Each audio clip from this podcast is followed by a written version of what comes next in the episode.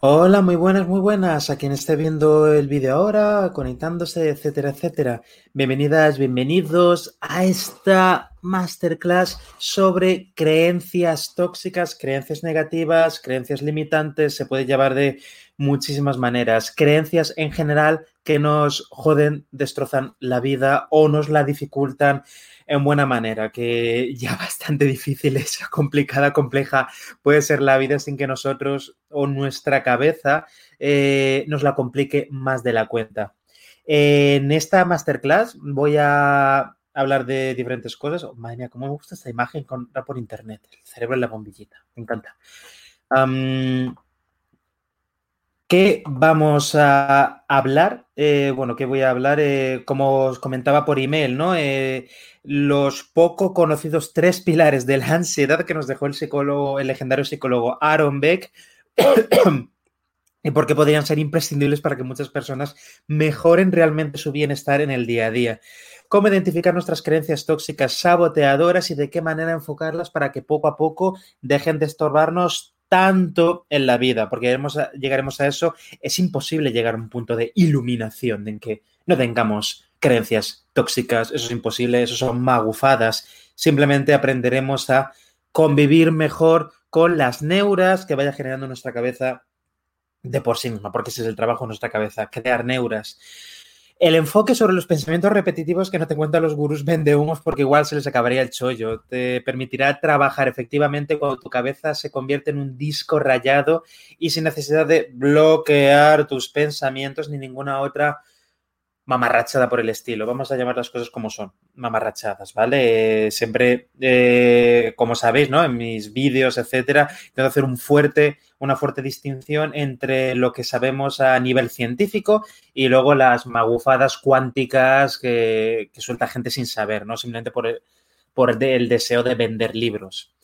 Porque la mayoría de cosas intuitivas que intentamos para calmar nuestras preocupaciones nos podrían hacer estar peor y un enfoque contraintuitivo que aprendí del gran psicólogo de Barcelona, eh, Víctor Amat, que es uno de los psicólogos que, que, más admiro y a los que más sigo en este momento. Una forma tan rara como simple de reconocer nuestra negación y ponerla a un lado para poder avanzar con nuestros proyectos sin perder oportunidades ni atascarnos con puertas cerradas. Y esto, bueno, me lo inventé en una sesión de terapia y lo bauticé como el truco del timbre. Y por último, consejos reales que doy a mis clientes de terapia cuando quieren enfocar preocupaciones que no se van y que sirve también para los más llamados problemas de baja autoestima, incluso si eres un perro verde. Y ya pondré esto en contexto más adelante.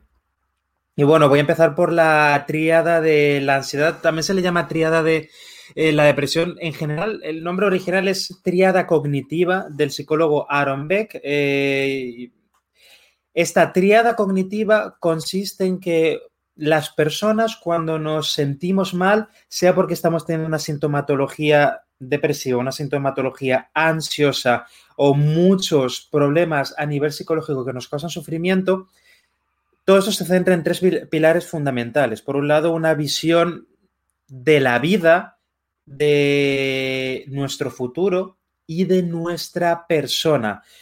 Cuando estamos sufriendo, podríamos englobar las diferentes creencias y visiones que tenemos sobre la vida en general, negativas y pesimistas, etcétera, etcétera, desoladoras, indefensión, etcétera. Podemos clasificarlas o agruparlas en creencias negativas sobre mí mismo como persona, creencias negativas sobre el mundo tal y como es ahora, pues eh, la política, el gobierno, la situación económica, eh, la situación de amenaza de otros países, eh, mi familia X, mis amigos tal, mi trabajo, etcétera.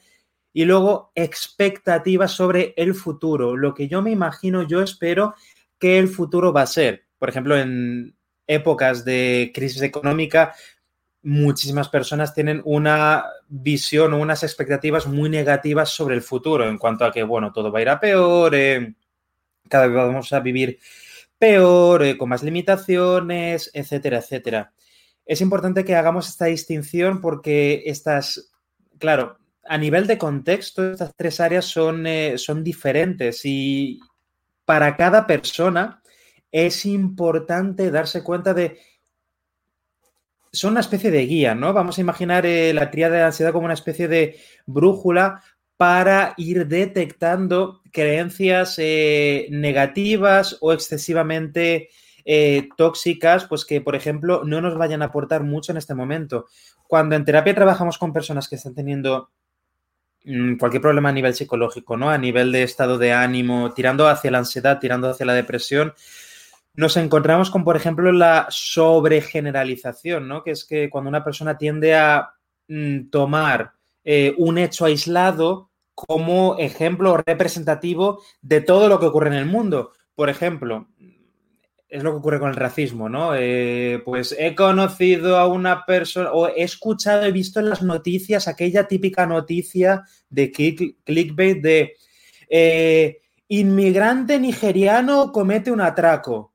Es en plan, ¿qué tiene que ver que sea nigeriano? Es una persona ha cometido un atraco, eso es toda la noticia, ¿no? Eh, el sesgo nacional, el sesgo de, nacionalidad lo está poniendo el periodista, ¿no? Y claro, por ver ese tipo de noticias, se nos van quedando, a ciertas personas se les va quedando la idea de que, oh, es que los inmigrantes son un gran problema, es que la mayoría de inmigrantes son delincuentes, es que la mayoría de inmigrantes es un problema enorme, ¿no? Cosas de estas tipo, hay un gran problema con los ocupas en España, cuando lo que sale en la tele es la, la, noticia de un ocupa, un caso de, ocupación y hasta, es que están saqueando los pisos de España, es que no...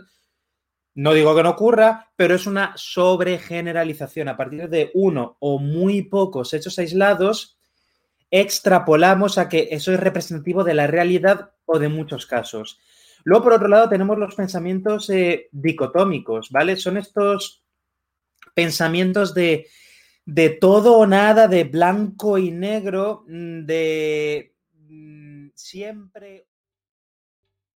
¿Te está gustando este episodio? Hazte fan desde el botón Apoyar del podcast de Nivos. Elige tu aportación y podrás escuchar este y el resto de sus episodios extra. Además, ayudarás a su productor a seguir creando contenido con la misma pasión y dedicación.